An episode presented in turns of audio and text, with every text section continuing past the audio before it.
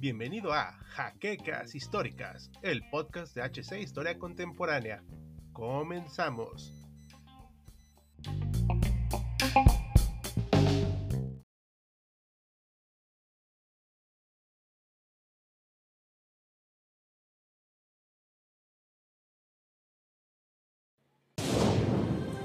Bienvenidos a HC Historia Contemporánea, la página histórica por excelencia.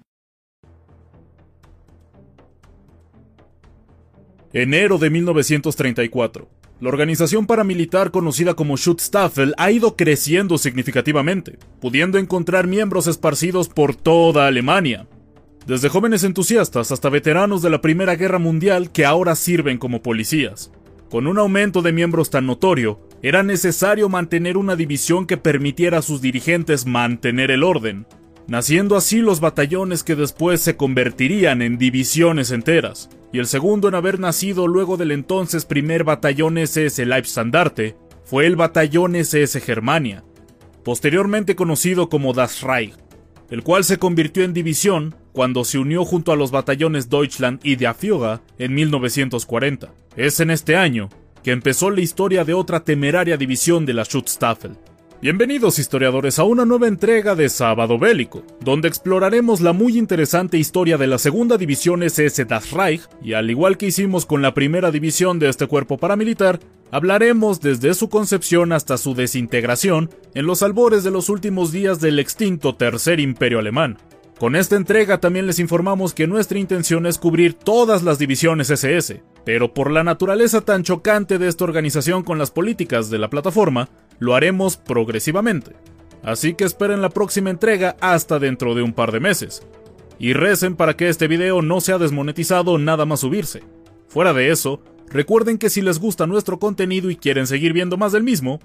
no olviden visitar nuestro Patreon cuyo link está en la descripción, así como acciones tales como dejar su like, suscribirse al canal, pero sobre todo compartir este video nos ayudan mucho a seguir creciendo. Y sin nada más que añadir, exploremos la historia de esta peculiar unidad.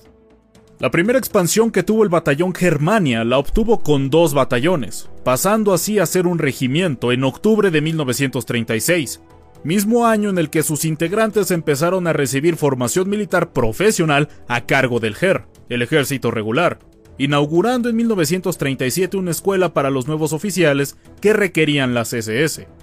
Un auténtico palacio que remite a la arquitectura medieval alemana, que además de ser apto para el entrenamiento de numerosos cadetes, también tenía instalaciones deportivas. La primera aventura en suelo extranjero que vivieron los hombres del regimiento Germania se realizó en suelo austriaco durante el conocido Anschluss, así como ser parte de la fuerza que ocupó los Sudetes y posteriormente el resto de Chequia. Si bien sirvió para probar la autonomía de sus vehículos, no vieron combate directo sino hasta varios meses después de estos eventos. Cuando Alemania decidió que era momento de comenzar la invasión a Polonia, este regimiento ya tenía una fuerza bien pertrechada y preparada, tanto militar como ideológicamente. A su vez disponía de sus propios vehículos de infantería. Sin embargo, sus números eran muy bajos, por lo que fueron desplegados en suelo polaco junto a unidades del ejército regular, además de ser reforzados por otros batallones de las SS.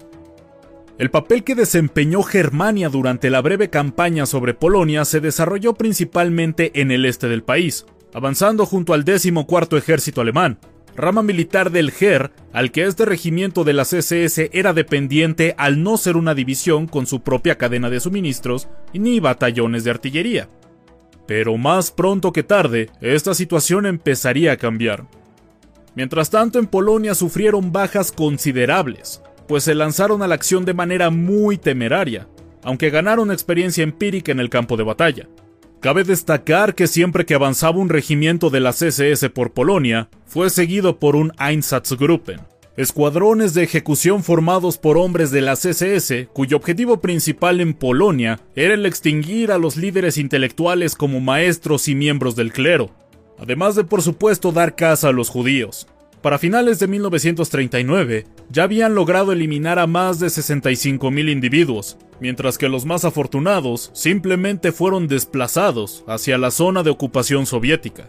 Tras el exitoso paso alemán por encima de Polonia, Gottlob Berger, un oficial administrativo de las SS, sugirió a Hitler que se iniciara un reclutamiento masivo para las SSVT, el cuerpo de las SS que estaba destinado al campo de batalla, con la intención de poder convertir sus regimientos en dos divisiones autosuficientes, sugiriendo incluso la movilización de soldados de la Totenkopf-Verbande, los guardias de los numerosos campos de concentración que Alemania disponía en su momento, de ser necesario. La idea fue de agrado del líder alemán, y para principios de 1940, las Waffen-SS se habían convertido en una realidad. Con la llegada de una mayor campaña de reclutamiento, el entrenamiento físico, además de los propios requisitos para entrar a las SS, se volvieron aún más estrictos. Y pese a esto, en los primeros meses de 1940 se juntaron 32.000 hombres nuevos para llenar a las nuevas divisiones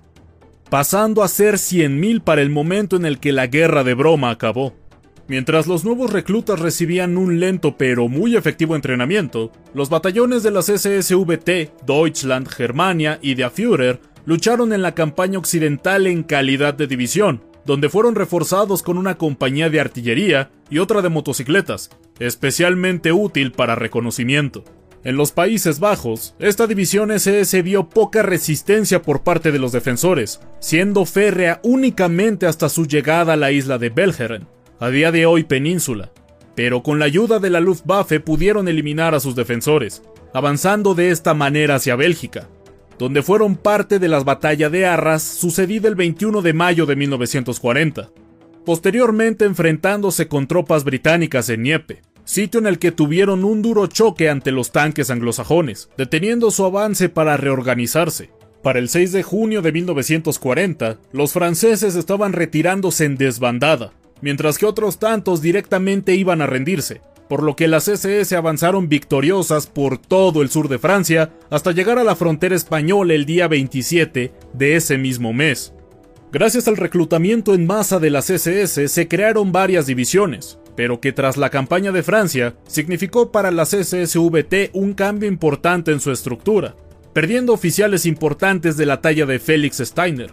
pero recibió hombres frescos y otros tantos oficiales, así como más y mejor equipo para dar soporte total a sus hombres y permitirles funcionar como la división motorizada que eran, pero gracias al cambio de personal, requirieron pasar unos meses estacionados en el sur de Francia para entrenarse como una nueva unidad la cual también fue renombrada, conociéndose a partir de ahora como Deutschland, pero que para evitar la confusión con la división del ejército conocida como Grossdeutschland, se le volvió a cambiar el nombre, naciendo así la división SS Reich en enero de 1941. La siguiente parada de la Reich fue Yugoslavia, país que capituló 12 días después de que se iniciara el avance, encontrando poca o directamente nula resistencia, logrando incluso capturar la capital Belgrado, con apenas una pequeña compañía de motocicletas dirigida por el temerario capitán Fritz Klingenberg, el día 13 de abril, quien llenó de gloria a la segunda división SS, y de paso, haciendo que el buen desempeño de esta organización paramilitar motivara a Hitler a crear aún más divisiones, esta vez reclutando a voluntarios extranjeros. El recorrido por Yugoslavia, si bien fue suave como un cuchillo cortando mantequilla, no se hizo sin roces con el ejército regular, pues gracias al difícil terreno por el que los vehículos de las SS avanzaron, era una constante que tropas del GER alcanzaran a los miembros de la Reich,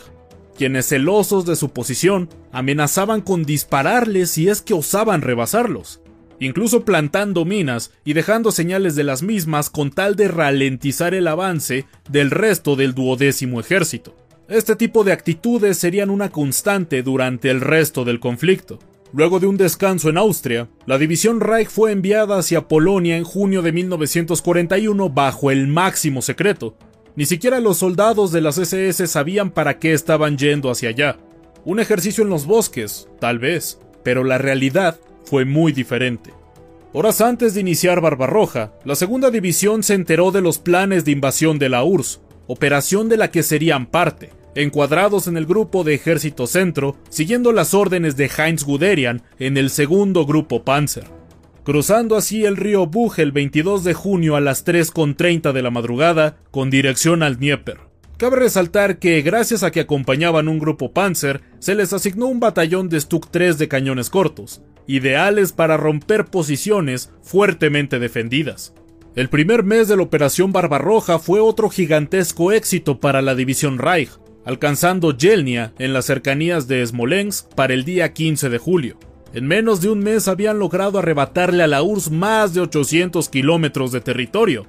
por lo que como es natural, estiraron bastante sus líneas de suministro, teniendo que defender con recursos limitados su posición hasta el día 22, causando la rendición de 1.100 soldados rojos y la destrucción de 50 tanques soviéticos. El avance parecía que no se detendría nunca, pero el clima no se puso del lado alemán. Una de las ventajas que tiene ser un país con carreteras en su mayoría de tierra, como lo fue la URSS, es que cuando las lluvias de septiembre empezaron, la motorizada división Reich comenzó un auténtico calvario, moviéndose con días de retraso hacia sus objetivos constantemente, teniendo a pleno rendimiento apenas una tercera parte de toda la división, además de que la resistencia en Kiev no permitió un avance alemán sino hasta el 30 de septiembre, donde esta división SS fue la punta de lanza de la Operación Tifón, y su objetivo era Moscú. Con la llegada de las heladas de otoño, el avance de las SS se vio entorpecido, pues seguían peleando con sus uniformes de verano. Pese a ello, para el 22 de noviembre se encontraban apenas 70 kilómetros de Moscú, pero sin poder mover un solo pie hacia adelante. Pues en el mes pasado, y contrario al inicio de la invasión a la URSS, la división Reich había tenido pérdidas insostenibles, sumando a 7.000 soldados entre heridos, muertos y desaparecidos, teniendo que desmembrar el batallón de Afiuga por las cuantiosas pérdidas que se tuvieron y asignar a los sobrevivientes a otros batallones. Debido a las pérdidas y la incapacidad de reforzar la división inmediatamente, durante algunos meses adoptaron el nombre de Grupo de Combate Das Reich, gracias a la reducción del grupo, aunque ya se estaba entrenando un nuevo batallón de Afiuga en Viena para enero de 1942, esta vez armados con tanques. Para mayo de ese año, los soldados del grupo de combate Das Reich pudieron ser llamados parte de una división nuevamente, continuando con sus labores de resistencia y contraataque de la mano del grupo de ejército centro. Una labor que sus hombres disfrutaban, particularmente las ofensivas, de las cuales vieron muy pocas durante el resto de aquel año. Pero este tiempo sirvió para que al final de 1942 la organización de la división pudiera reestructurarse de manera adecuada recibiendo tres batallones de artillería autopropulsada, además de los Stuks con los que ya contaban, estando listos para enero de 1943, momento en el que fueron reasignados en el grupo de Ejército Sur. La división Das Reich vio acción durante la tercera batalla de Kharkov, siendo parte fundamental de la impresionante defensa móvil de von Manstein, que de no haber sido por este hombre, la división Das Reich hubiera sido barrida por parte de la ola soviética que se había lanzado sobre la zona, final que hubiera compartido de paso con la Leibstandarte y la Totenkopf, tres divisiones de élite que Hitler estaba dispuesto a sacrificar por una ciudad que había perdido su valor estratégico desde principios de Barbarroja. Este éxito revitalizó al ejército alemán y también a la Das quienes fueron la punta de lanza del cuarto ejército Panzer durante la llamada Operación Ciudadela, unos meses después de retomar exitosamente Kharkov. Lastimosamente para esta división, su actuación en la última iniciativa de importancia para Alemania se vio frenada cuando empezaron a perder una gigantesca cantidad de hombres y equipamiento. Todo gracias principalmente a la impecable defensa que los soviéticos habían montado pero también se debió a las constantes fallas que tuvieron los nuevos Panteras. Hermosos blindados, pero cuyos primeros modelos eran capaces de incendiarse a sí mismos, algo que hacían constantemente, y que redujo la fuerza inicial de 200 de estos colosos a tan solo 40 operacionales para cuando se inició la retirada alemana. Y a pesar de los desperfectos, las bajas y la falta de material no defectuoso, lograron infligir más de mil pérdidas de blindados a sus rivales hasta que llegó la hora de dar la media vuelta, una constante por el resto del año. Para febrero de 1944, la mitad de la división fue mandada al sur de Francia para ser convertida completamente en una división Panzer SS, llegando la segunda mitad al poco tiempo y estando listas para volver al frente en junio de ese mismo año, mejor equipados que nunca y con una experiencia en combate invaluable dentro de sus oficiales y soldados más veteranos. Justo a tiempo para cuando dio inicio el desembarco aliado y empezó la lenta pero intensa batalla de Normandía. Si bien hasta este punto la Das Reich se había caracterizado por su gallardía en el campo de batalla, el norte de Francia vio la peor faceta de estos hombres. Durante el avance hacia el frente, se toparon con algunos grupos de resistencia, los cuales fueron destruidos rápidamente, pues se trataba de partisanos del sur de Francia que poco podían hacer contra una división de élite. Pero sin duda, los fueron desgastando psicológicamente, a tal punto que, en un acto de auténtico odio y represión, tras la muerte de un capitán de un batallón perteneciente al regimiento de Afioga por parte de un partisano, la represalia la vivió el pueblo entero de Orador. Hombres, mujeres y niños fueron eliminados para posteriormente quemar el pueblo entero y reducirlo a cenizas. El trágico evento fue conducido de una manera tranquila y ordenada por parte de la Das Reich, quienes dejaron ver su auténtica naturaleza, manchando su nombre para siempre. Tras la completa destrucción de Orador, siguieron su marcha para enfrentar a las tropas estadounidenses. Tras la retirada alemana de Francia, la Das Reich escapó por muy poco de quedar cercados en la famosa bolsa de Falaise, llegando hasta detrás de la línea Siegfriedo en septiembre, volviendo a luchar durante la ofensiva de las Ardenas solo para que la mitad de sus hombres fueran capturados, tras ser envueltos por las fuerzas estadounidenses. Ya sin la posibilidad de nuevos reclutas, nuevas armas o tan siquiera más munición, fueron enviados a luchar desesperadamente en la ofensiva del lago de Balatón, el último gran ataque alemán de toda la guerra, sucedido en febrero de 1945, y tras su natural fracaso, las tropas que no habían muerto se retiraron a Viena, donde lucharon a muerte contra los soviéticos. Los pocos que sobrevivieron a esta última batalla huyeron a Occidente para entregarse ante los estadounidenses, siendo recibidos algunos, principalmente oficiales de alto rango, mientras que la mayoría de la tropa fue devuelta a los soviéticos, la segunda división SS Das Reich peleó valientemente en todos los frentes que participó, aunque más que valientes, sería más acertado describirlos como temerarios, pues se arrojaban al campo de batalla casi sin consideración por sus propias vidas, algo que sus cuantiosas bajas nos demuestran, por lo que no es de extrañarse que también menospreciaran las de sus enemigos,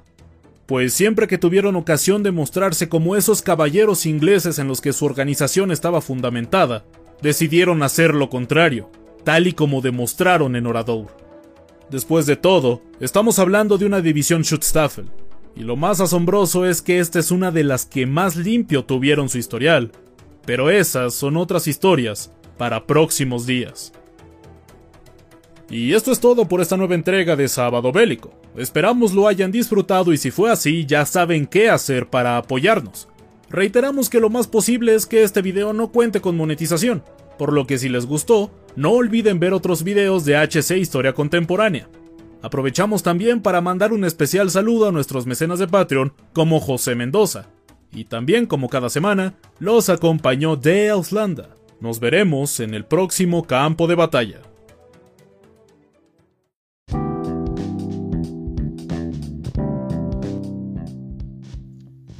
esperamos la siguiente semana en un nuevo episodio de Jaquecas Históricas, el podcast oficial de HC Historia Contemporánea.